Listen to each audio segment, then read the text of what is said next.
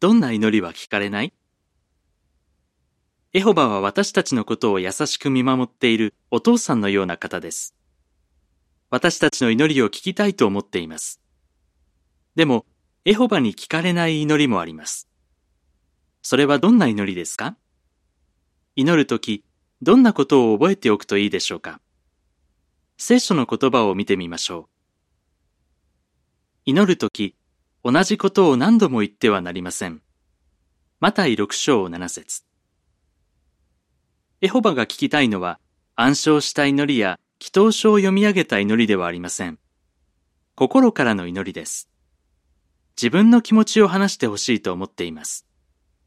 いつも決まったフレーズしか言わない友達がいたとしたら、どう思いますか？仲のいい友達はオープンに何でも話します。私たちも神様に祈るとき、気持ちを自由に伝えることができます。そうすれば、優しいお父さんエホバを身近に感じるでしょう。求めるとしても与えられません。間違った目的で求めているからです。ヤコブ4章3節神様に喜ばれないことをお願いしても聞かれることはありません。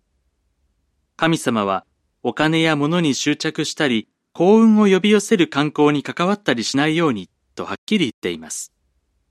そうであればギャンブルで当たりますようにという祈りが聞かれることがあるでしょうか神様に何かをお願いするときには、聖書に書かれている神様の考えと合っていることが大切です。立法を聞こうとしない人、その人の祈りさえ忌まわしい。格言28章9節聖書時代、神様が定めた基準を守らない人たちの祈りは聞かれませんでした。神様の考えは今も変わっていません。祈りに応えてもらうためには、神様の基準に合わせようと努力することが大切です。でも、過去に過ちを犯してしまった場合はどうですか？祈りを聞いてもらえないということでしょうか？そうではありません。心から反省して神様が喜ぶことをしようと努力するなら、心よく許してくれます。以下は補足情報。神に近づく人は、神が存在し、熱心に使いようと努める人たちに報いてくださるということを信じなければなりません。ヘブライ11章6節祈りは不安や辛い気持ちを伝えるためだけのものではありません。神様を信じていることを表し、信頼や感謝の気持ちを伝えるためのものです。信仰を持って求めないなら、エホバから何かをいただけると思ってはなりません、と聖書に書かれています。ヤコブ一章六七節信仰を持つためには、時間をとって聖書を学び、神様について知ることが必要です。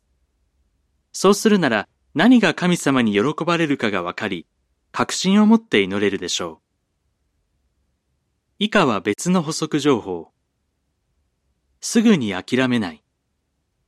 この記事で考えた通り、神様に聞かれない祈りもあります。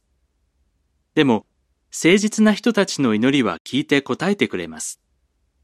どうすれば神様に喜ばれる祈りができるでしょうか次の記事で考えましょう。記事の終わり。